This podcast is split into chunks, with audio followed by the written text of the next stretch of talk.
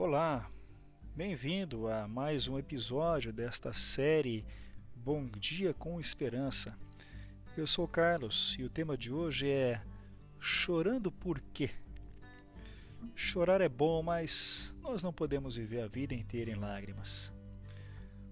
O Salmo 42 nos desafia a fazermos a nós mesmos uma pergunta interessante que seria: por que que você está tão triste? Por que que você está tão perturbado? Sabe, via de regra, a gente encontra dentro da gente mesmo a seguinte resposta: Eu estou triste porque aconteceu algo que não é justo.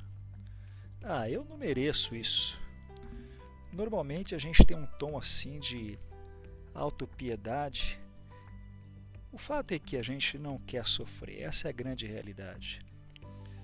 João Calvino disse que quando nós ficamos totalmente abatidos, nós não conseguimos nos desprender da, da inquietude, daquele incômodo que nos leva ao murmúrio, à queixa constante. O interessante é que a gente sempre julga que Deus, ou entende assim, que Deus tem a obrigação de nos livrar, de nos guardar, de poupar sempre. Mas o pai que deseja levar o seu filho à maturidade, ele vai poupar esse filho sempre? Ou será que existirão ocasiões em que o pai vai permitir que o sofrimento ocorra de maneira vigiada? E aí é que está a questão. Deveria Deus nos poupar do sofrimento sempre? Deveria Deus nos livrar das lágrimas sempre? Olhe para a Bíblia como um todo.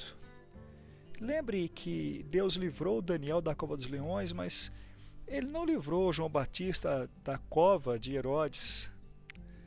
Lembre que Deus livrou o apóstolo Pedro da prisão, mas ele não livrou o profeta Jeremias, que foi lançado no fundo de um poço onde ficou preso durante muito tempo. E aí que está a questão. Será que a gente não deve aceitar o sofrimento em alguns momentos?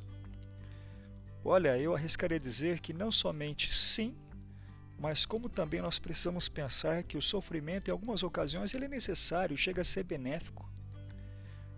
A propósito, no Novo Testamento, Tiago chega a dizer para a gente o seguinte: Considerem motivo de grande alegria o fato de passarem por diversas provações, pois vocês sabem que a prova da sua fé produz perseverança, e a perseverança deve ter ação completa, a fim de que vocês sejam maduros e íntegros, sem lhes faltar coisa alguma. Tiago capítulo 1, versículos 2 a 4. Portanto, pare um pouquinho, pense, enxergue o outro lado da história. Que você tenha um bom dia, cheio de esperança.